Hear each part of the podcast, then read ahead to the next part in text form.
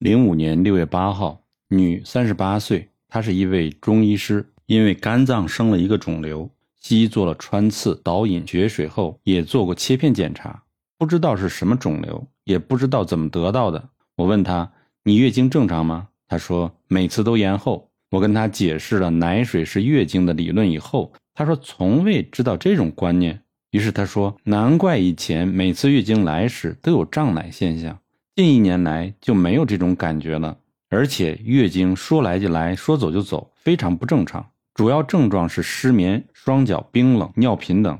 收听我的听众大概都知道这是怎么回事了。跟他一起来的男性病患是个很好的案例。他呢自述全身长出了很多的肿瘤，都在肌肉神经周围，非常的痛，隔着皮肤都能摸到，而且手臂跟大腿的肌肉也非常痛。这个问题困扰了他七年。他说，在七年前一次感冒之后，约第七天就发生了肌肉疼痛，而且痛的感觉是皮肤肌肉好像被扭曲那样痛。我问他：“你觉得热吗？”他说：“每天都热，而且睡觉时都不需要盖被子。口渴，一流汗，连冬天都不需要盖被子睡觉，完全是一派热症。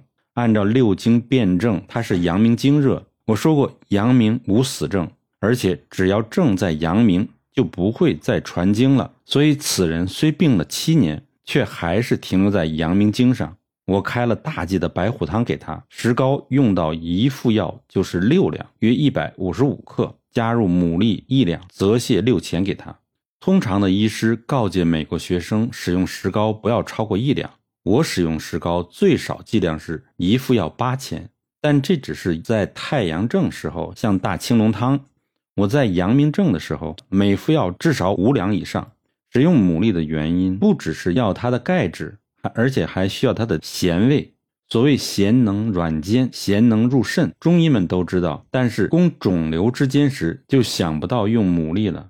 此人肿瘤长在肌理之间，人在流汗时是咸味的，所以我要利用咸味的牡蛎来攻坚，而且要下重手。作为一名经方家，一定要有非常正确的病理观念，要有悟的思维。当你确定这个药可以治病的时候，千万不可以使用少剂量试试，这会影响你的判断力。因为剂量不足而病情没有改善，你们可能会考虑使用其他的药物，结果病情就一拖再拖。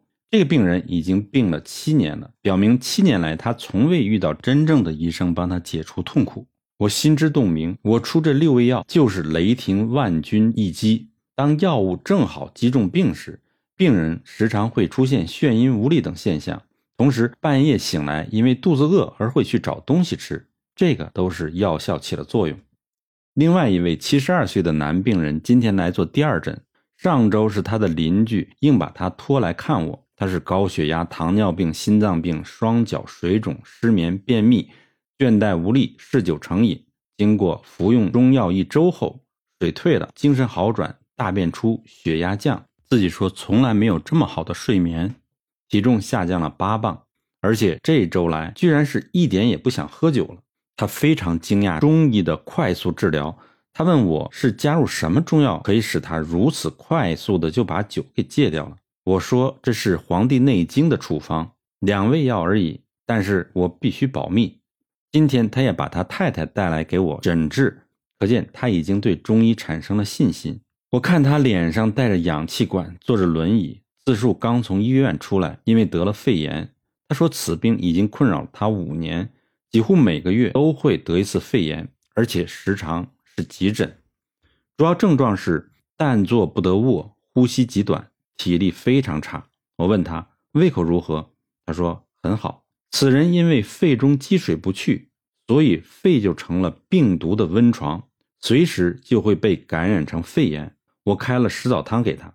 我告诉你们，这就是经方中有名的排除肺积水的唯一处方。但现在大陆上中医几乎没人在用，因为担心太强太毒，而且也没有人会教，所以就失传了。石枣汤是由甘穗、原花、大戟三味药组成。